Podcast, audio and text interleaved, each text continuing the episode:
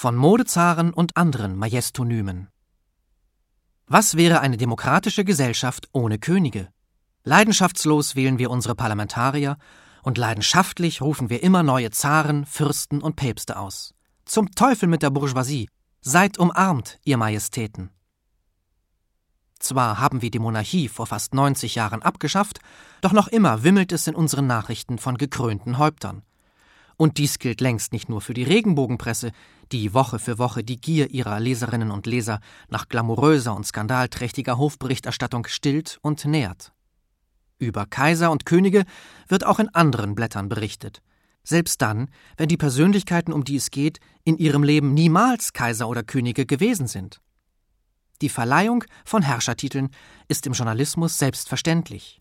Zu jedem großen Namen gehört ein majestätisch klingendes Synonym, ein Majestonym.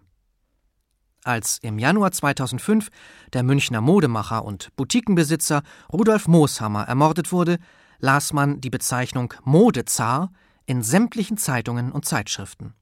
Auch die gehobene Presse, von der Frankfurter Allgemeinen Zeitung über den Spiegel bis zur Neuen Zürcher Zeitung, verweigerte dem Mordopfer den Kniefall nicht und sprach ihm schonungslos die Zarenwürde zu. Mooshammers Tod bedeutet freilich nicht das Ende des Mode-Zarentums. Solange es berühmte Designer wie Jean-Paul Gaultier und Karl Lagerfeld gibt, solange wird man sie mit dem Etikett Modezar bekleben.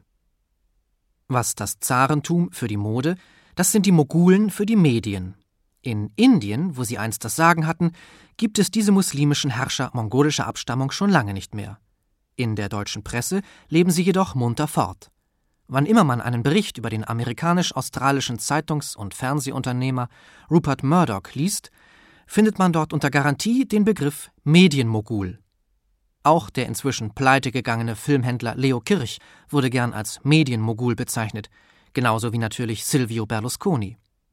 Die ebenfalls gern verwendete Bezeichnung Medientycoon trifft es schon eher, denn das chinesisch-japanisch-englische Wort Tycoon bezeichnet einen einflussreichen, mächtigen Geschäftsmann oder einen Industriemagnaten.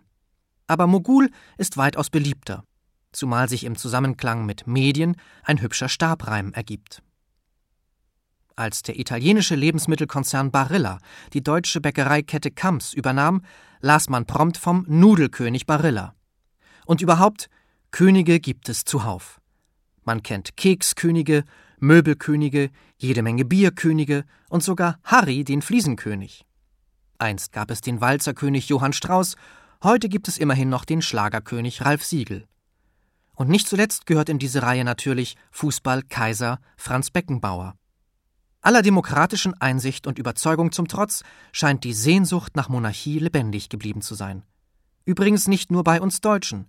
Auch die US-Amerikaner, die nie einen König hatten, verteilen großzügig Königskronen.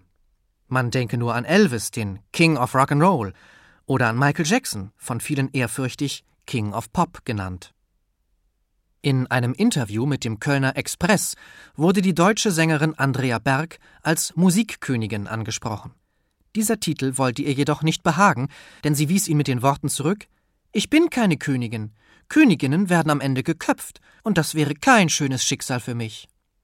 Das war eine verblüffend kluge Begründung. Einen Monat später schrieb der Express erneut über Andrea Berg und bezeichnete sie diesmal als Schlagerkönigin. Wer sich auf einem Gebiet als Spezialist erwiesen hat, wird schnell und mit Begeisterung zum Guru verklärt. Im deutschen Blätterwald wimmelt es nur so von Gurus. Da gibt es den Diätguru Robert Atkins, den Theaterguru Jürgen Flimm, den Gitarrenguru Carlos Santana, den Popguru Dietrich Diedrichsen sogar einen Teppichguru Hans Eizenberger, einen Schuhguru Manolo Blanik und nicht zu vergessen den Frisurenguru Udo Walz. Ein Guru ist ein religiöser Lehrer im Hinduismus. Das Fremdwörterbuch definiert ihn außerdem als eine von einer Anhängerschaft als geistiger Führer verehrte Persönlichkeit.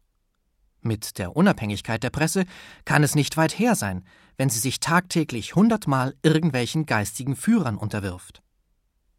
Und auch Päpste gibt es mehr als nur den einen in Rom. Literaturpäpste zum Beispiel, wie Marcel Reich-Ranitzky. Experte oder Meister zu sein, genügt eben nicht. Ein Hauch von Nerz, genauer gesagt von Hermelin, muss schon sein. Offenbar steht es nicht einmal im Widerspruch zu demokratischen Prinzipien, von Parteifürsten zu sprechen. Auch Landesfürsten gibt es in unserer Republik zuhauf, allen Revolutionen zum Trotz. Journalisten mögen auf diese Majestonyme nicht verzichten. Woher sie das wohl haben? Von Sprachpapst Wolf Schneider bestimmt nicht.